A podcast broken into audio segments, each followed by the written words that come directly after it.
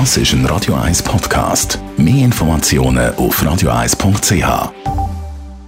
Die Sprechstunde auf Radio 1, präsentiert von der Dr. Andres Apotheke Stadtlaufen. Pflanzliches Wissen aus der eigenen Produktion bei Sportverletzungen, Blasenentzündung und Energiemangel. Radio 1 Arzt Dr. Merlin Guggenheim, warum nüssen wir eigentlich?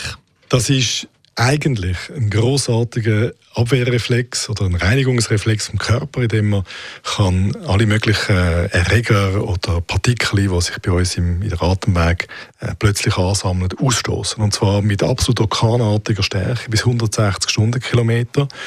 Und von dem her ist das etwas Gutes. Es gibt natürlich so Fehlreaktionen. Ich muss nüssen, wenn ich die Sonne schaue, zum Beispiel. Und dann gibt es andere Leute, die andere Reize haben, was äh, sich verschlucken müssen nüssen. Da gibt es ein paar sagen Fehlverschaltungen. Aber im Grundsatz ist das etwas Wichtiges. Also im Grundsatz wichtig. Infektiologisch nicht optimal. Darum ist mir während äh, Corona beim Nüssen fast zum Tod verurteilt worden. Also man ist mir immer böse angeschaut worden. Dann hat man eben in den Ellbogen genossen, wie auch gehustet, das aus, aus gutem Grund auch beibehalten. Also sicher besser als in die Hand nüssen oder versuchen abzuwürgen, oder? Also Abwürgen geht am Anfang vom Nüssreflex. Kürzlich kann man entweder mit der Zunge die Gaumen pressen, das funktioniert bei mir nicht so gut, oder mit dem Finger an Wurzeln der Nase. Und wenn man das lang genug macht, dann kann man den, den Nüssreflex unterdrücken.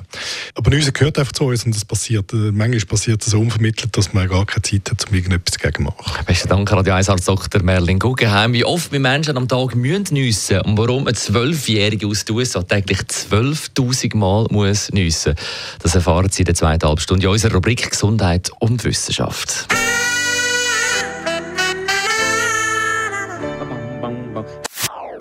Das ist ein Radio 1 Podcast. Mehr Informationen auf radio1.ch.